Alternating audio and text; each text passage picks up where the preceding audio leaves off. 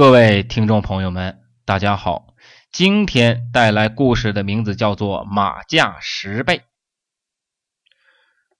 春秋时，有个马贩子在集市上贩卖马匹，并声称这些马呀是从北方的草原上弄来的。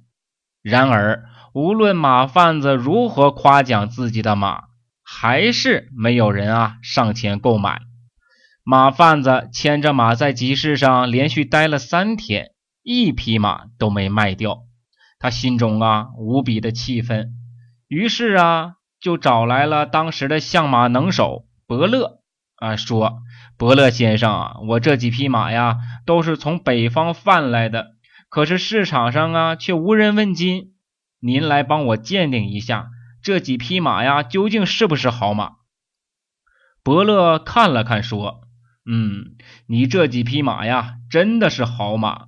马贩子听了，央求伯乐说：“伯乐先生，我恳请你帮我一下吧，请你明天到市场上走一走，经过我卖马的地方的时候，你只需停留一会儿，多看几眼，我就拿出马价的十分之一的酬金来报答您。”伯乐相马后，知道这几匹马呀，个个都是骏马，便答应了他的请求。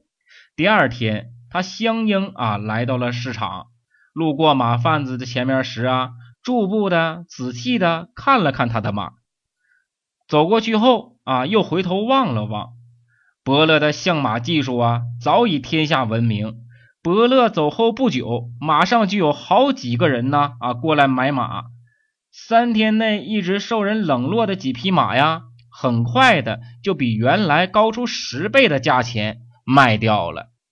这个故事啊，就是马价十倍的故事，形容啊，因为名家的认同和推崇而导致啊身价那倍增。那好了，那今天的故事就讲到这里，谢谢各位。